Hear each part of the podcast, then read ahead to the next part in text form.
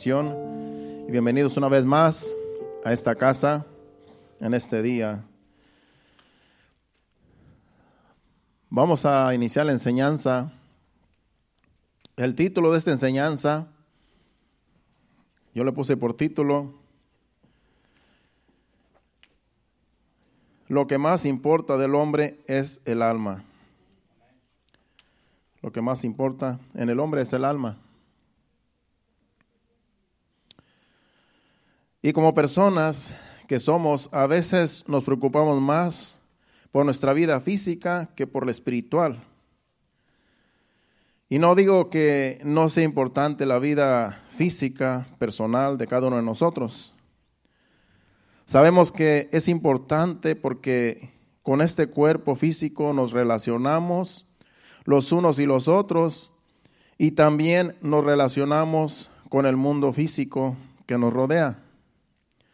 Pero lo más importante en esta vida es cuidar de nuestra alma, poniéndola en las manos de Dios para que cuando nosotros partamos de este mundo, nuestra alma y espíritu vayan a la presencia de Dios,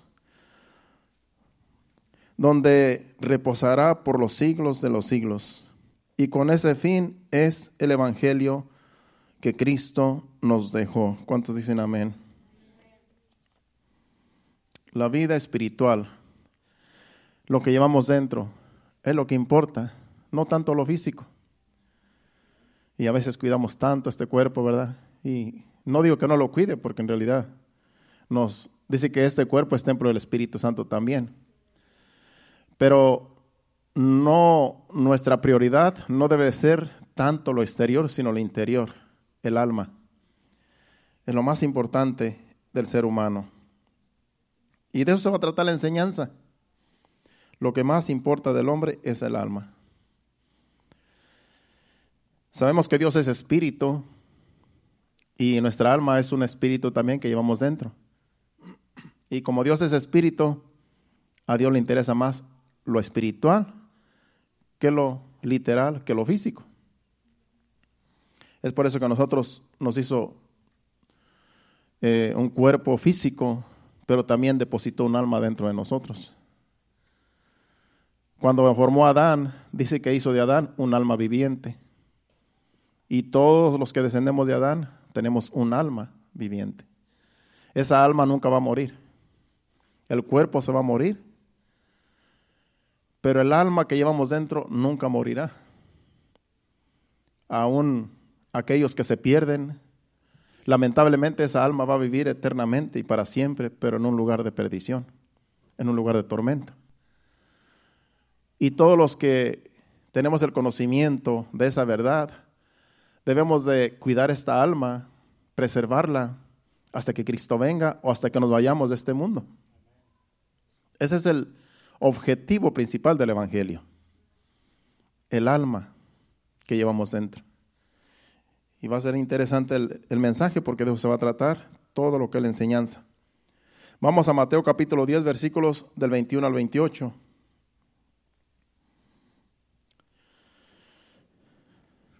Los que ya tienen Biblia podemos empezar a leer. Dice, el hermano entregará a muerte al hermano y el padre al hijo y los hijos se levantarán contra los padres y los padres y los, y los harán morir y seréis aborrecidos de todos por causa de mi nombre. Mas el que perseverare hasta el fin, éste será salvo. Cuando os persigan en esta ciudad, huid a la otra, porque de cierto os digo que no acabaréis de recorrer todas las ciudades de Israel antes que venga el Hijo del Hombre. El discípulo no es más que su maestro, ni el siervo más que su Señor. Bástale al discípulo ser como su maestro y al siervo como su señor. Si al padre, si al padre de familia llamaron Belcebú, cuanto más a los de su casa. Así que no los temáis, porque nada hay encubierto que no haya de ser manifestado, ni oculto que no haya de saberse. Lo que os digo en tinieblas, decidlo en la luz, y lo que oís al oído proclamarlo desde las azoteas. Y no temáis a lo que, a lo que matan el cuerpo, mas el alma no pueden matar. Temed más bien a aquel que puede destruir el alma y el cuerpo en el infierno. Aquí es Jesucristo hablando. Jesucristo está hablando del infierno. Y mucha gente no quiere escuchar el infierno. Pero existe. Fue creado el infierno. Y al que debemos de temer es a Dios. Él es el que tiene poder para destruir el cuerpo y el alma en el infierno. Porque el infierno fue hecho para Satanás y sus demonios. El infierno está diseñado para atormentarlo a Satanás en un tiempo futuro y a todos sus demonios que él mismo creó, que están con él. Pero no es hecho para el ser humano. Pero el ser humano que sigue a Satanás, pues va a parar a donde a Satanás.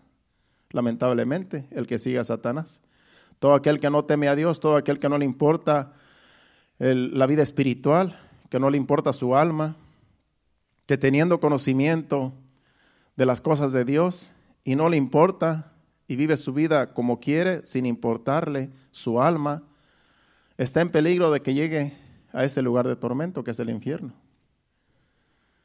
Entonces dice Jesucristo que no temamos a los que matan este cuerpo, aquellos que nos quieran hacer daño por causa del Evangelio, porque aquí está hablando de persecuciones. Aquí está hablando de si los persiguen a una ciudad, váyanse a otra ciudad. En otras palabras, va a haber persecución, pero escapen por su vida. Pero cuando, cuando estén en delante de las personas que quieran quitarles la vida, no los teman a ellos, porque el único que tiene poder para quitar la vida es Dios. Y Él es el que también puede salvar. Así es que dicen, no teman a aquellos que quitan la vida, pero hay que temer a Dios, aquel que sí tiene la potestad de que este cuerpo vaya al infierno y también de destruir el cuerpo. Así es que a Dios hay que, es el que hay que temer. No hay que temer al diablo, el diablo no tiene nada contra nosotros, el diablo no tiene, ya está vencido. A Dios hay que, hay que, es el que hay que temer. Entonces nuestro temor, nuestro temor debe de ser en Dios. Lo que Jesús está diciendo aquí claramente es que no importa tanto el cuerpo físico, sino el alma que llevamos dentro. Eso es lo que más importa. Porque lo que Jesucristo les dijo, va a haber ocasiones donde los van a poner a que me nieguen. Y si me niegan, en otros versículos, en otros en otro pasaje dice que aquel que me niegue, dice que yo también lo negaré delante de mi Padre. De lo que se trata es de no negar a Jesús que es preferible perder la vida, dice, porque aquel que pierde su alma por causa de mí la hallará, mas el que cuide su vida la perderá. Está hablando de que este evangelio nos pone en contra entre la espada y la pared, por decirlo así, porque o nos matan o somos salvos, o nuestra alma es salva en un caso de persecución. Entonces Jesucristo dice, no les teman porque al fin el alma va a ser salva si pierden la vida. Dice Job capítulo 12 y versículo 10, vayamos allá. Job capítulo 12, versículo 10. Dice que en su mano está el alma de todo viviente y el, y el hálito de todo el género humano. En los versículos anteriores está hablando de la naturaleza. Y por eso dice que en la mano de Dios está todo, todo ser viviente, el alma de todo ser viviente y el hálito de todo el género humano. Está hablando de la naturaleza de los animales, que Dios tiene cuidado de los animales y, de, y en sus manos está aún el alma de los animales. Y el hálito de todo ser, de todo género humano. Está hablando del el género humano y está hablando de los seres, de los seres, de o sea, de los animales. Y todo está en las manos de Dios. Todo está en sus manos. Dice que aún tiene cuidado Él de los pajarillos, que Él los alimenta. En otras palabras, Dios tiene cuidado de todo lo que Él ha creado. Él tiene cuidado de todo. Y aún del ser humano dice que tiene el hálito de vida. En otras palabras, Dios, las personas viven hasta que Dios quiere. No es que las personas dicen, eh, yo me quiero morir mañana. No, si Dios no quiere, no se va a morir. Aunque unos desearían cuando les va mal. Les los, deja la, novia y, dice, me quiero morir. Las deja el novio, el esposo, y dice, ya no quiero vivir. Y es bíblico porque acuérdense que, que, Elías decía, mejor quítame la vida. Y muchos en la Biblia dicen, mejor me quiero morir.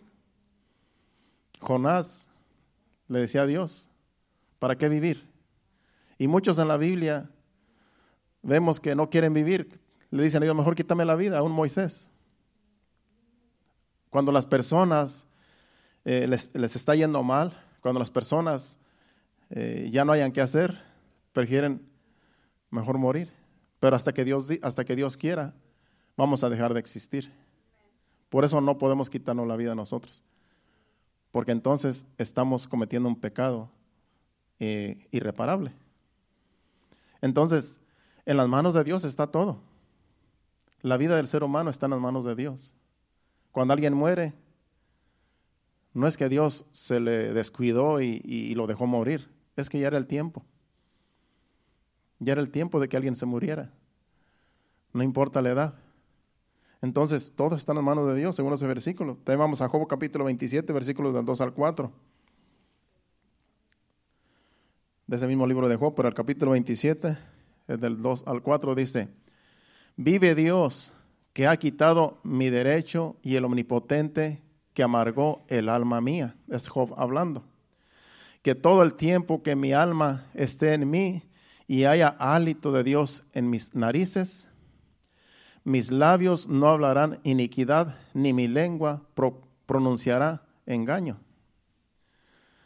Está hablando, él está ahí como, como culpando a Dios, por decirlo así, en el versículo primero, en el versículo dos de que él cree que lo que le está pasando es porque Dios lo ha permitido. Por eso dice, vive Dios, que ha quitado mi derecho y el omnipotente que amargó el alma mía. En otras palabras, él cree que Dios le quitó su, bueno, eh, como que Dios le, le quitó todo lo que tenía y que ahora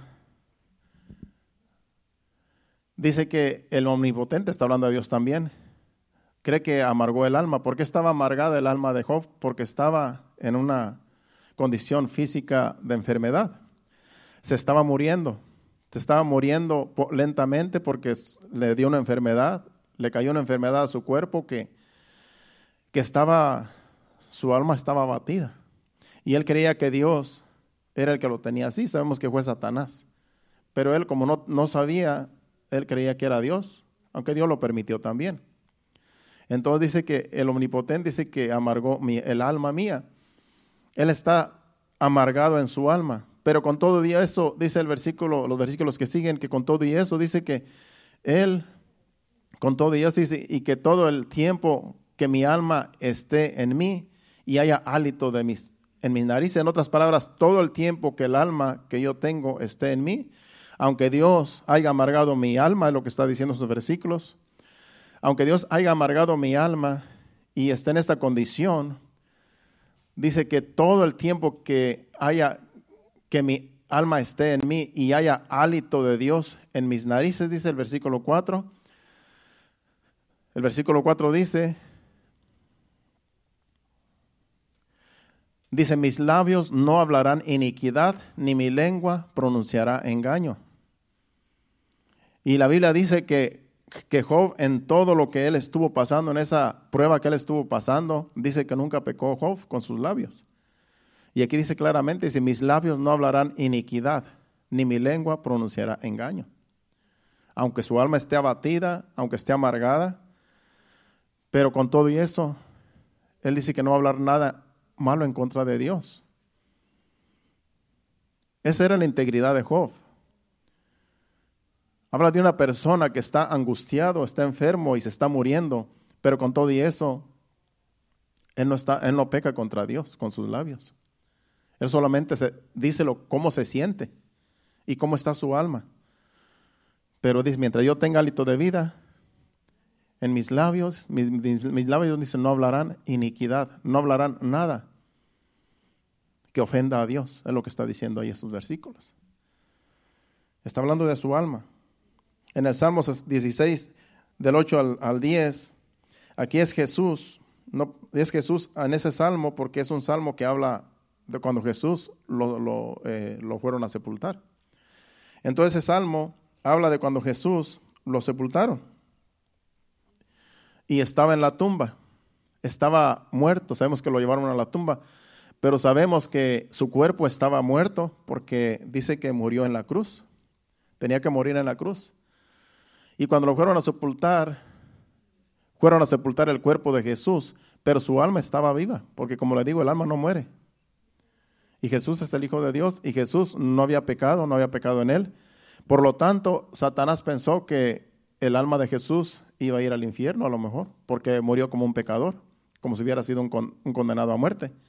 Pero como él no pecó, él no tenía pecado, Dios, el Padre, lo resucitó de entre los muertos. Por eso dice aquí, a Jehová he puesto siempre delante de mí, porque está a mi diestra, no seré conmovido. Se alegró, por tanto, mi corazón y se gozó mi alma, mi carne también reposará confiadamente. ¿Por qué? Porque él tenía confianza de que su padre lo iba a levantar de entre los muertos. Dice, porque no dejarás mi alma en el Seol, ni permitirás que tu santo vea corrupción.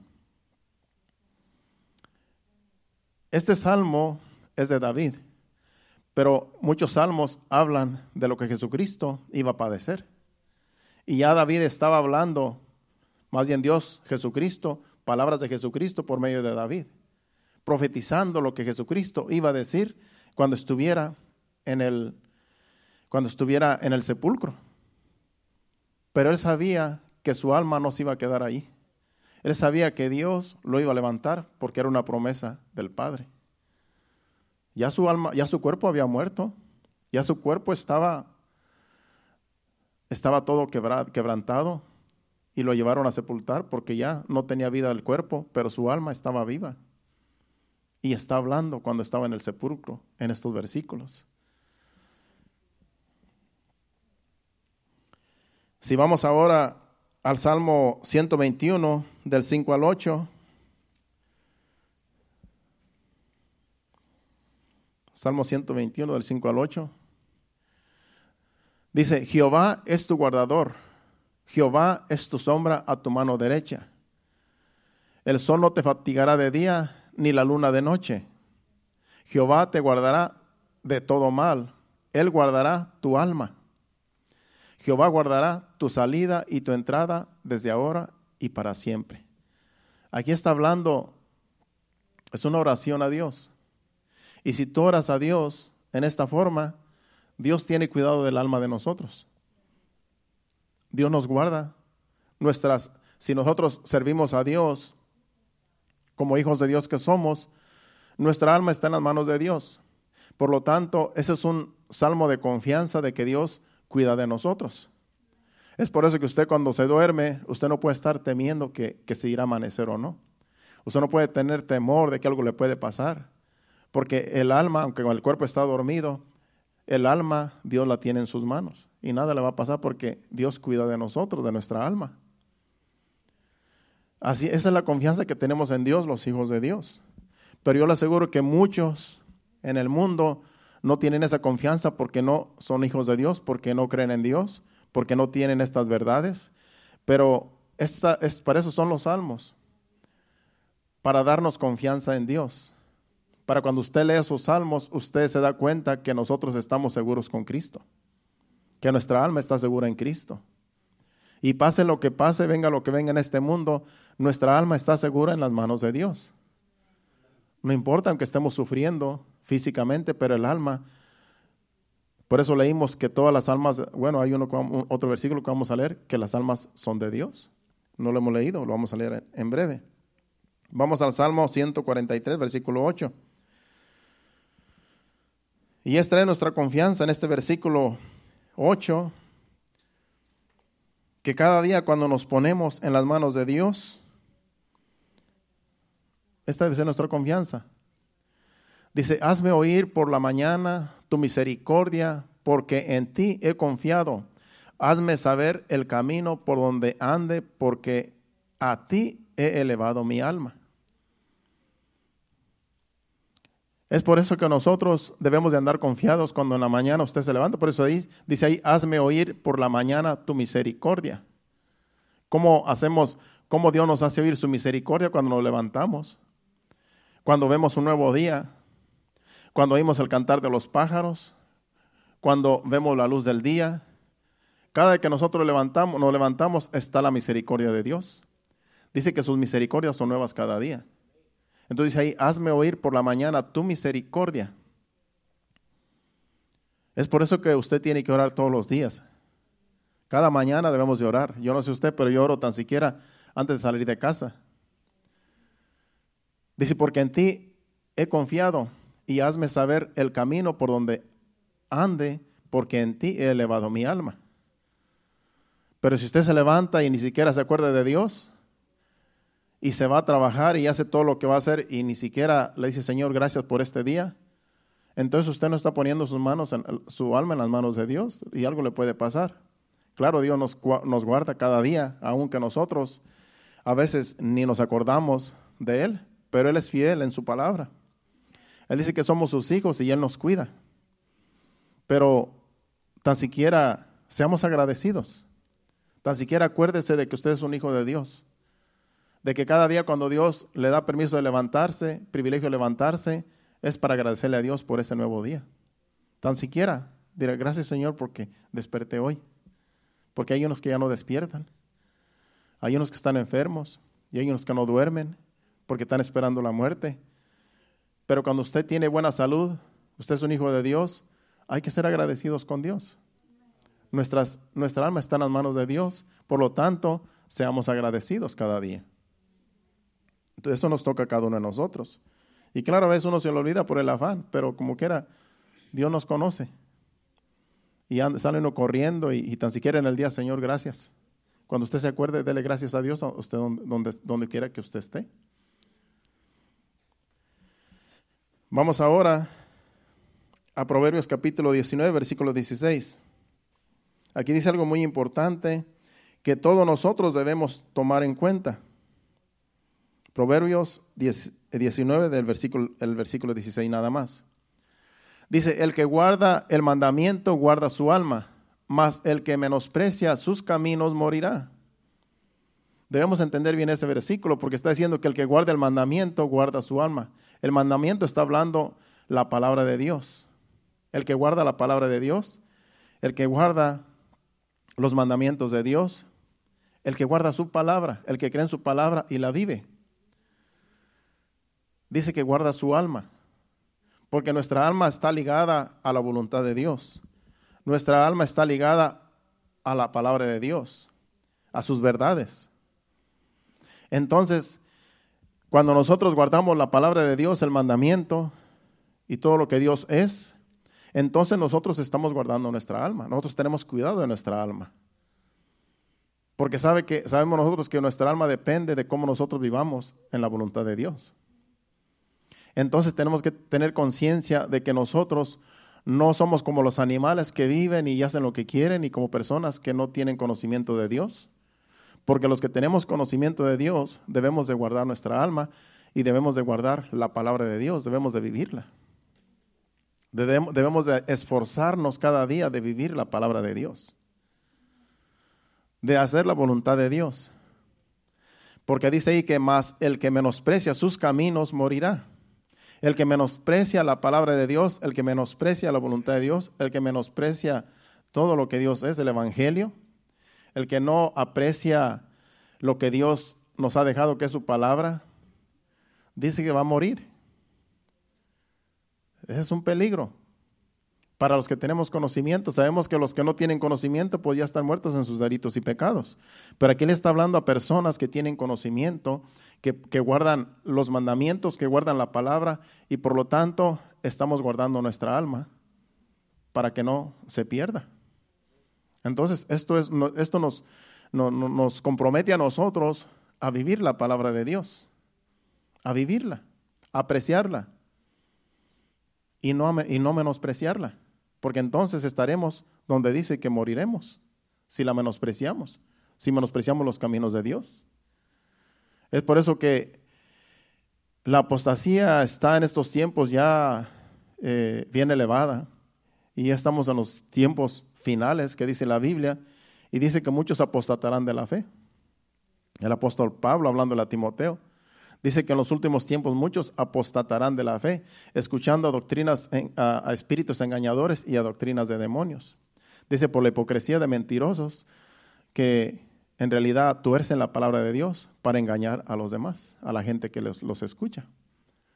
Entonces, nosotros que tenemos conocimiento de la palabra de Dios, debemos guardar la palabra para, porque así guardamos el alma, el alma que tenemos. Vamos ahora a Ezequiel capítulo 18, versículo 4. Ezequiel capítulo 4 dice algo muy importante también, hablando del alma. Dice, he aquí que todas las almas son mías, como el alma del Padre, así el alma del Hijo es mía. El alma que pecare, esa morirá. Porque está hablando de los padres y los hijos en los versículos anteriores. Está hablando de que si el padre peca, pues el hijo también va a llevar el pecado del padre. Y dice, no, eso no va a ser así. El alma que pecar, esa morirá. Tanto el alma del Hijo es mía, el alma del Padre es mía. El alma que pecare, esa va a morir. La persona que comete pecado, el alma que está dentro muere de esa persona. Cuando una persona peca, está pecando el alma. Porque el cuerpo es el que va, el que comete pecado, pero el alma que está dentro es la que es afectada. Por eso dice Jesucristo, si tu ojo derecho te es de pecado, mejor sácatelo. Y es mejor que entres al, al, cielo sin un ojo que entrar al infierno con los dos. Si tu mano te es de pecado, córtatela y échala fuera de ti. Porque es mejor que entres sin una mano al cielo que con las dos manos vayas al infierno. Porque lo que importa es el alma, pero con este cuerpo nosotros manejamos el alma. Si pecamos, el alma va a ir a morir. Si pecamos constantemente sin tener ningún temor a Dios, estamos nosotros llevando nuestra alma al infierno con este cuerpo. Porque este cuerpo es como una máquina. Pero el alma que está dentro es la que va a ser afectada. El cuerpo se, se muere, se, se digamos que se muere en este mundo, se deshace, se rompe, se quiebra, se, se va, pero el alma, ¿a dónde va a ir? Entonces el alma que peca es, dice que esa es la que va a morir. Y dice, y dice Dios que todas las almas son de Él. Pero Dios no quiere que las almas se pierdan. Pero Dios no nos va a obligar a que nosotros cuidemos el alma. A nosotros nos, pertenece, a nosotros nos... Es nuestra responsabilidad cuidar de nuestra alma. Cuando ya tenemos conocimiento de la palabra de Dios, es nuestra responsabilidad cuidar nuestra alma. Porque ya Dios nos, nos dio la vida. Ya Dios nos dio la vida, nos dio un cuerpo para vivir en este mundo, pero el alma, el que tiene conocimiento del alma, es responsable cada persona de cuidar esa alma.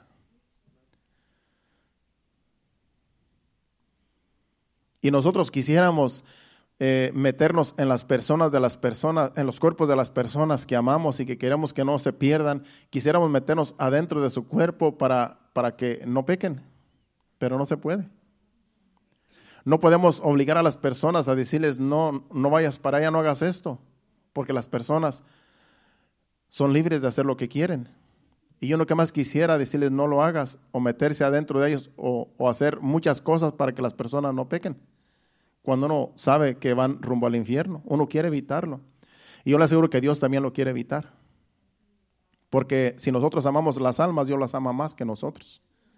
Nosotros no tenemos ni un 10% del amor que Dios tiene para la, para la humanidad.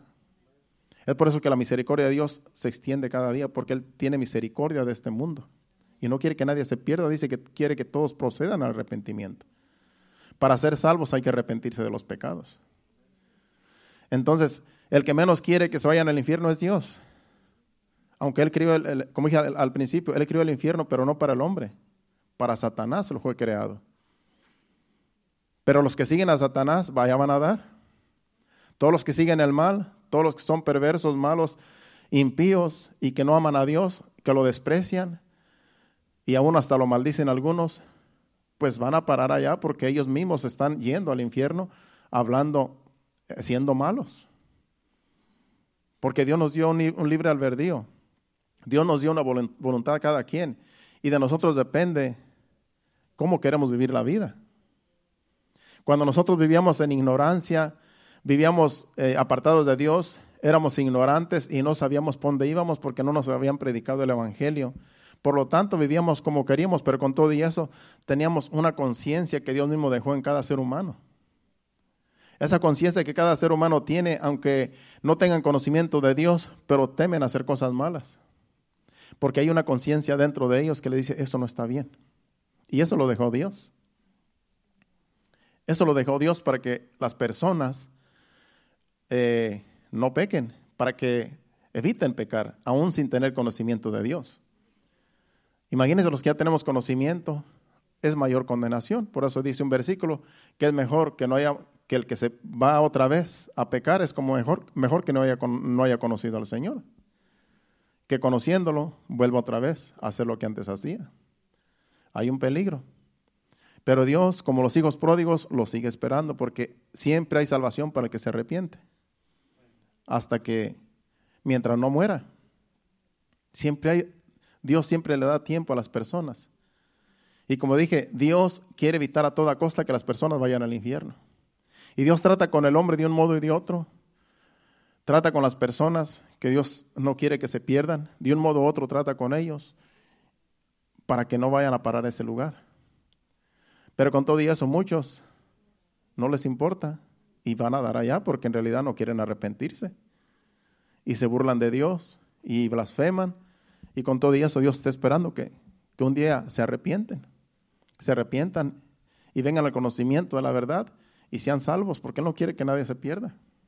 Él tiene mucho amor por este mundo. Él tiene más amor que cada uno de nosotros que decimos que, que amamos.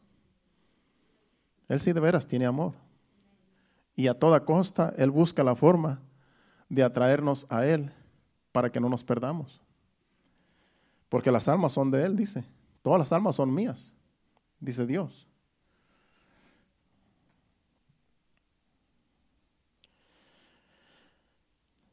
Vamos ahora a Marcos capítulo 8, versículos 36 al 37. Aquí es Jesucristo. Marcos capítulo 8, 36 al 37. Dice, porque ¿qué aprovechará al hombre si ganare todo el mundo y perdiere su alma? Está hablando del alma. ¿O qué recompensa dará el hombre por su alma? Esta alma que tenemos nosotros no tiene precio. Nadie puede comprar el alma. Hay quienes dicen que le venden, que le venden su alma al diablo. Ese es un engaño, porque esta alma no tiene precio. Dice Dios que todas las almas son suyas, leímos el versículo anterior, todas las almas son de Dios. Cuando alguien le vende su alma al diablo, en realidad esa alma no es de él, es de Dios esa alma, porque según dice Dios, todas las almas son mías. Lo que una persona cuando dice que vende su alma al diablo está haciendo un fraude, porque esa alma no le pertenece a él, le pertenece a Dios. Y es un engaño. Y cuando dicen que le venden el alma al diablo, ya se sienten que son, son dueños del diablo y sienten que van para van a parar en el infierno porque es un engaño del diablo.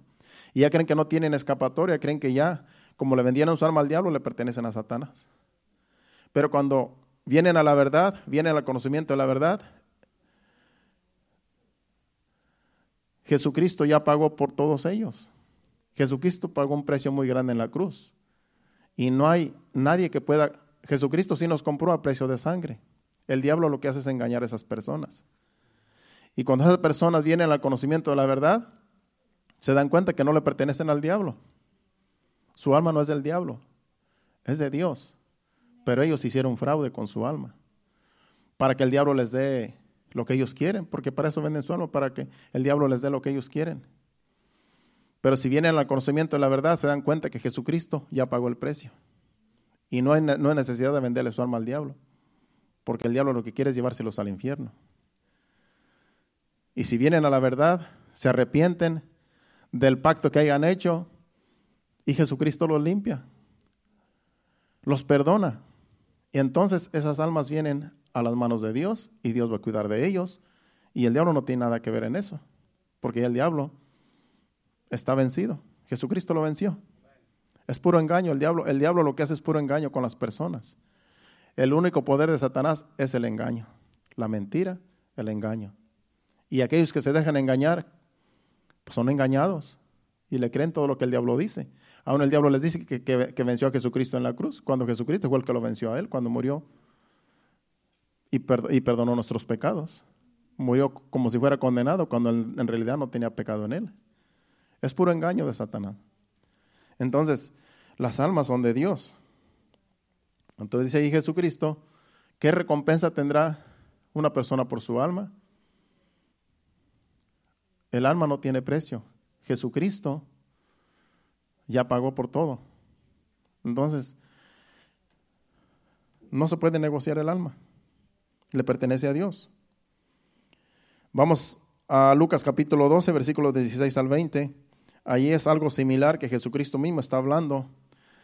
Está hablando de algo que, que acabamos de también, que leímos en estos versículos que leímos anteriormente. Aquí le está refiriendo una parábola a Jesucristo. Y esta parábola tiene que ver también con los bienes de una persona. Dice, también le refirió una parábola diciendo, la heredad de un hombre rico había producido mucho. Y él pensó y él pensaba dentro de sí, diciendo, ¿qué haré porque no tengo dónde guardar mis frutos? Y dijo, esto haré, derribaré mis graneros y los edificaré mayores y allí guardaré todos mis frutos y mis bienes. Y diré, y diré a mi alma, alma, muchos bienes tienes guardados para muchos días, para muchos años repósate, come, bebe, regocíjate. Pero Dios le dijo, necio, esta noche vienen a pedirte tu alma y lo que has provisto, ¿de quién será? En otras palabras, esta parábola habla de una persona que se afana tanto por lo que tiene y por lo que ha producido, que cree que no va a morir.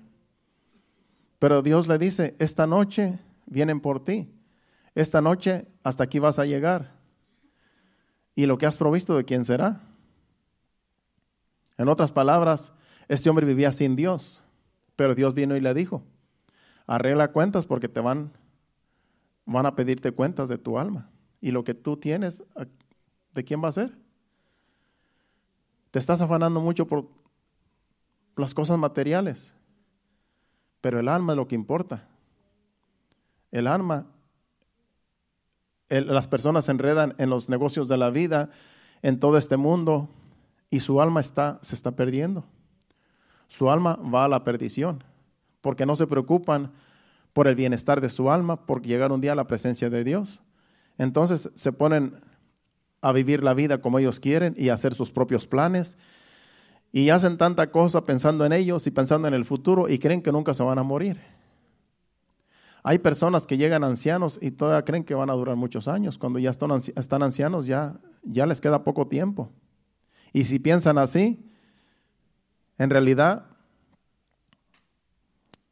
en cualquier momento se van de este mundo y su alma, ¿a dónde va a ir? Porque de nosotros depende.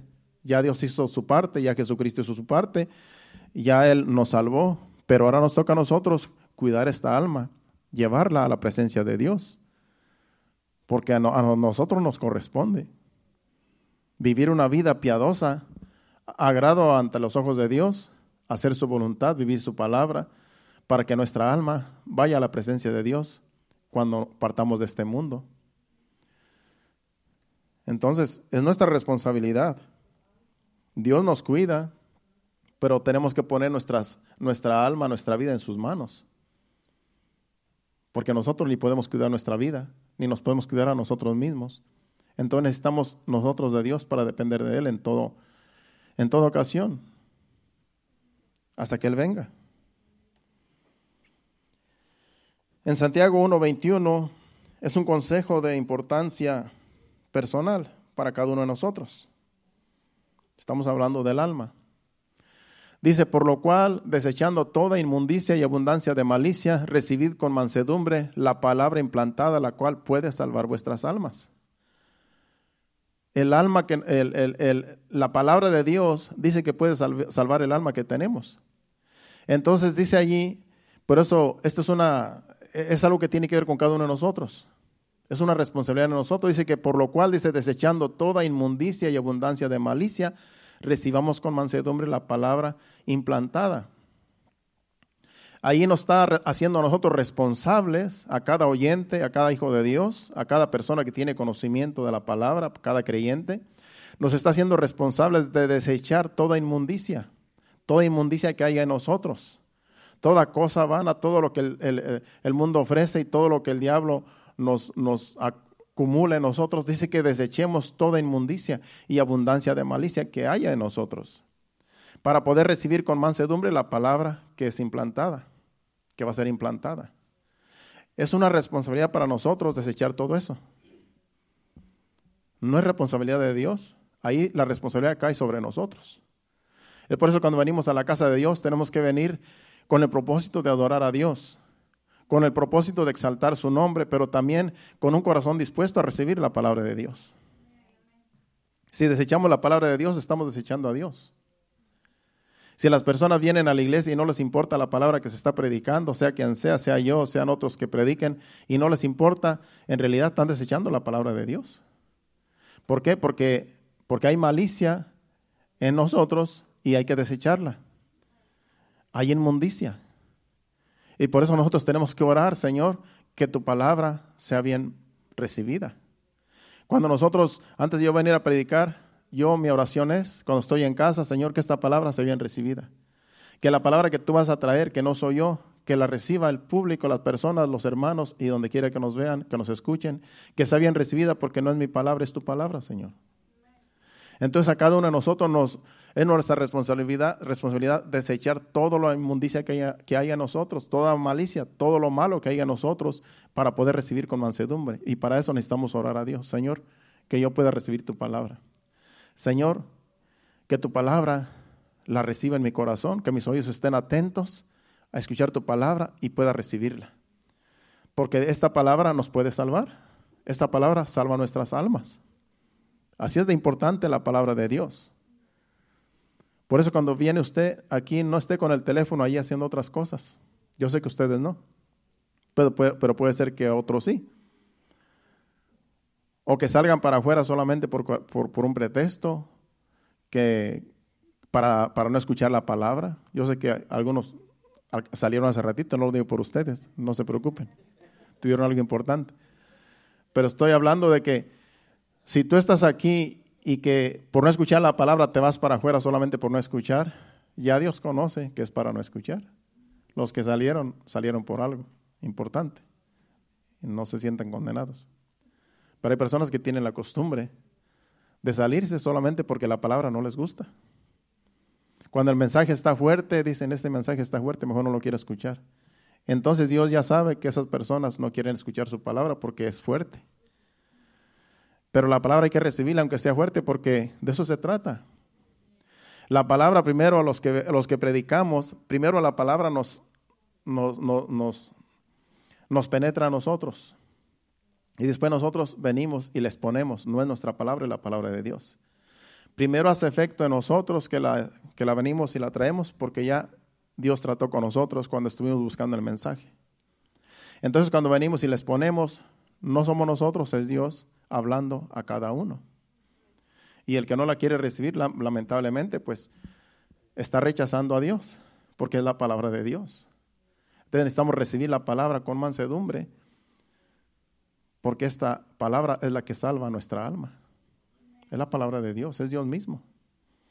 Entonces es nuestra responsabilidad desechar toda inmundicia y abundancia de malicia para poder recibir con mansedumbre, con un corazón receptor de su palabra. En primera de Pedro capítulo 1 versículo 22, este es un, un consejo para la iglesia, no solamente para una persona, para cada uno de nosotros, es para toda la iglesia. Este es un consejo también para todos nosotros.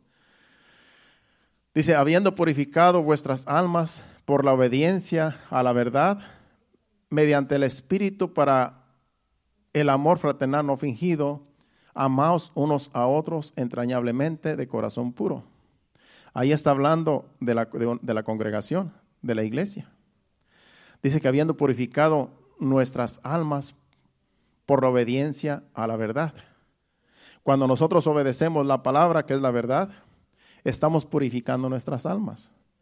Tú obedeces la palabra de Dios, tú estás purificando tu alma. Estamos purificando nuestra alma. Porque nosotros somos los que debemos de ser obedientes a la palabra. Entonces, así purificamos nuestra alma. Dice, mediante el Espíritu para el amor fraternal no fingido. Nosotros tenemos que tener un amor no fingido, un amor genuino de Dios. Nos tenemos que amar fraternalmente como hijos de Dios, como hermanos que somos en Cristo, y no tiene que ser un amor fingido. Dice que amar los unos a los otros entrañablemente de corazón puro. Nosotros nos amamos los unos a los otros cuando nuestras almas son purificadas por la palabra de Dios. Cuando nosotros no somos purificados, cuando nuestra alma no está purificada, a lo mejor no amamos fraternalmente. Puede ser un amor fingido. Y Dios quiere que nuestro amor entre nosotros y nuestro amor a Dios sea sin fingimiento, sea un amor puro, de corazón puro. Entonces tenemos nosotros que purificar nuestras almas escuchando la palabra y obedeciéndola. Así es como se purifica el alma cuando somos obedientes a su palabra. Entonces, es nuestra responsabilidad. En 1 Pedro capítulo 2, versículo 25, aquí, aquí nos enseña que Dios, que, perdón, que Jesús cuida de nuestra alma. 1 Pedro 2, 25. Jesús cuida de nuestra alma cuando nosotros ponemos nuestras almas en sus manos, somos sus ovejas, Él es el pastor, por lo tanto, Él tiene cuidado de nosotros si somos obedientes. Dice, porque vosotros erais como ovejas descarriadas, pero ahora habéis vuelto al pastor y obispo de vuestras almas. Éramos ovejas descarriadas antes de venir a Cristo. Cada uno de nosotros, los que vivimos en el mundo, los que no nacimos en una iglesia, éramos como una oveja descarriada. Íbamos sin rumbo. No sabíamos a dónde ir, no teníamos un pastor, no teníamos un guía, no teníamos un, un, que, alguien que nos asesorara en nuestra vida. Por lo tanto, éramos como ovejas descarriadas. Pero ahora habéis vuelto al pastor y obispo de vuestras almas. Es Jesucristo. Él es el pastor y obispo de nuestras almas. Entonces, Él tiene cuidado de nosotros porque Él es el buen pastor. Ahora nosotros no, somos ovejas descarriadas, hemos venido al redil. Entonces ahora tenemos nosotros que obedecer a Dios, a Jesucristo, que es nuestro pastor obedeciendo su palabra, nuestras almas van en su camino, en el camino de Jesucristo, rumbo a la, presencia de Dios. Él tiene cuidado de nosotros, pero nosotros tenemos que ser obedientes a Él y a su palabra. Por último, y vamos a terminar ahí, en ese mismo, mismo capítulo de, perdón, libro de Pedro, primera, pero vamos al capítulo 4, y versículo del 17 al 19.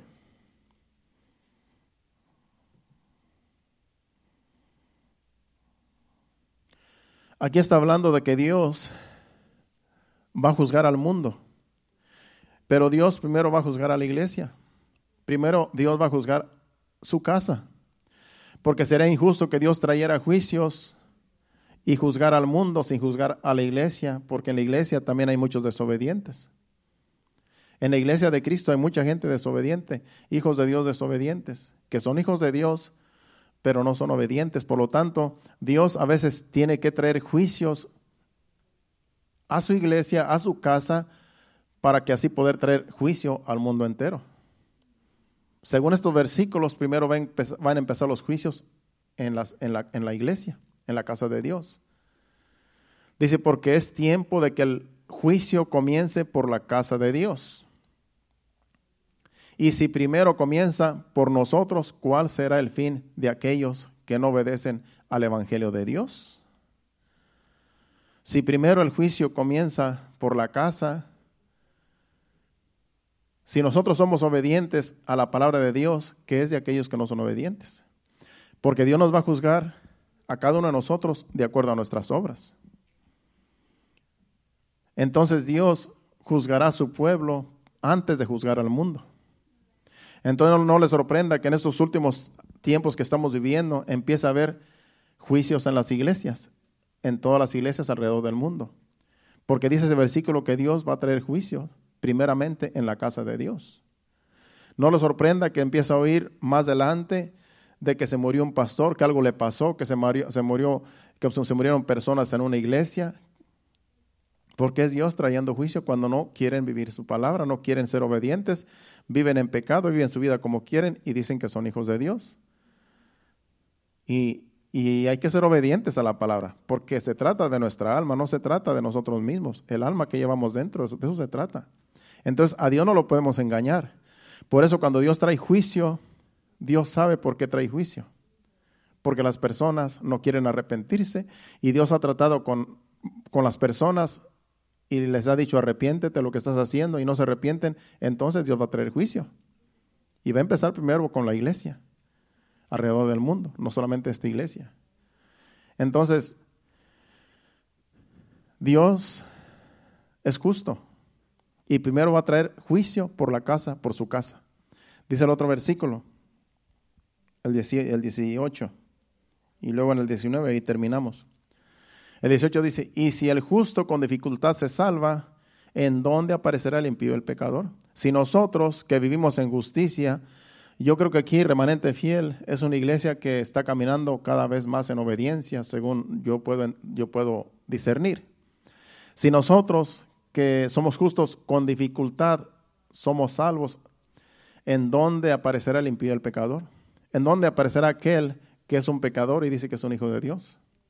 que es un impío, aquel que, que no cree en Dios, aquel que, que vive su vida como quiere, ¿a dónde va a quedar? Si nosotros, siendo justos delante de Dios por Jesucristo que nos justificó, es difícil a veces nosotros llegar y ser salvos. Es difícil, según dice ese versículo. Con dificultad nos salvamos. ¿En dónde quedará limpio el pecador? Y el 19 dice, de modo que los que padecen según la voluntad de Dios encomienden sus almas al fiel Creador y hagan el bien. Todos los que padecen según la voluntad de Dios. Si tú padeces persecución, si tú padeces, eh, si tú vives una vida angustiada, una vida que, tú sabes que no se te hace difícil servir al Señor, eh, vives una vida a lo mejor, eh, no sé cómo sea tu vida, pero si es la voluntad de Dios que estés viviendo la vida como la estés viviendo, si es la voluntad de Dios, si Dios está contigo, tú sientes que Dios está contigo, Dios te respalda, tú eres obediente a, la palabra de Dios, dice que encomiendes tu alma al fiel, Creador y, hagas, y, y hagamos el bien. Si nosotros que somos la iglesia de Cristo padecemos, sufrimos, eh, a veces como le digo, no sé cómo usted se sienta, pero se sienta como usted se sienta, si es la voluntad de Dios, si tú, si tú estás en la voluntad de Dios, tú estás en sus manos, estamos en sus manos. Hay que encomendar nuestras almas al Señor. Y hagamos el bien, como dice ese versículo. Cuando tú haces el bien, tú estás en las manos de Dios. Y, y la estés pasando bien, la estés pasando mal, estás en las manos de Dios y Dios tendrá cuidado de tu alma. Dios tendrá cuidado de nosotros. Pero nosotros tenemos que ponernos en las manos de Dios, haciendo el bien, viviendo su palabra, siendo obedientes, porque nuestra alma es lo que importa, no lo físico tanto, sino el alma que tenemos dentro. Porque de nosotros depende si esta alma se pierde o se salva, porque ya Jesucristo hizo su parte, ahora nos toca a nosotros llevar nuestra cruz, nuestra cruz y seguir a Cristo, como dice Jesucristo mismo. Así es que ya no depende de Dios, ahora depende de nosotros, que tenemos el conocimiento y sabemos cómo buscar a Dios. Si usted fuera ignorante, tendría excusa, pero si usted no es ignorante, no hay excusa. Cuando ya tenemos conocimiento de Dios, de su palabra, ya no hay excusa. Ya si no queremos obedecer a Dios, es porque no nos da la gana hacerlo. Y entonces, nuestra alma está en peligro. Y sé que a veces hay personas que se pueden encaprichar, se pueden emberrinchar con Dios, como pasó con Jonás y ha sucedido con otros. Pero el hecho de que usted se emberrinche en algunas ocasiones, no ofenda a Dios. Emberrínchese con usted mismo. No le eche la culpa a nadie, sino yo mismo tengo el problema. Tengo un carácter feo, Señor, ayúdame. Pero no diga nada en contra de Dios, porque Dios no tiene la culpa de nada.